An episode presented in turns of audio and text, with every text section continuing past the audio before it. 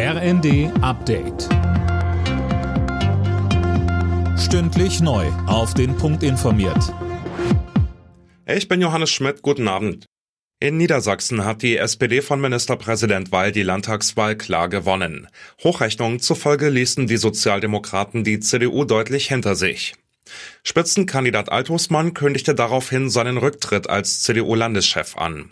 Die Grünen konnten deutlich zulegen. Parteichef Nuripur sagte im ZDF. Wir haben äh, trotz äh, widriger Umstände das beste Ergebnis voraussichtlich, wenn es so bleibt, was wir je hatten in Niedersachsen.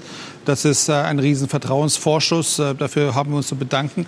Aber das ist auch ein großer Auftrag, dass wir auch regieren. Und jetzt gilt es, dass wir das auch umsetzen, eine gute Politik für Niedersachsen.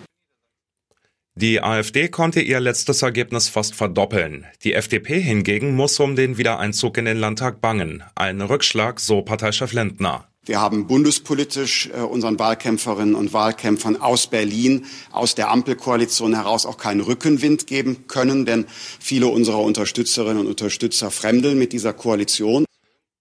Die Zeichen in Niedersachsen stehen nun auf Rot-Grün.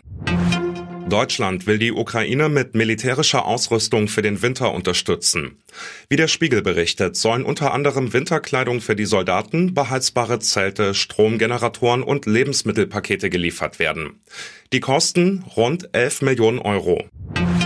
Die Sabotageaktion an zwei Knotenpunkten der Deutschen Bahn schreckt die Politik auf. Während der Berliner Staatsschutz bereits ermittelt, wird über einen besseren Schutz kritischer Infrastruktur diskutiert. Der Angriff auf die Bahnleitungen hatte am Samstagmorgen schwere Störungen im Zugverkehr verursacht. In der Fußball-Bundesliga hat Union Berlin die Tabellenführung ausgebaut, dank eines 1 zu 0 Auswärtssiegs gegen Stuttgart. Freiburg bleibt nach einem 2 zu 2 bei Hertha direkter Verfolger. Im ersten Sonntagsspiel hatte außerdem noch Gladbach den ersten FC Köln mit 5 zu 2 besiegt. Alle Nachrichten auf rnd.de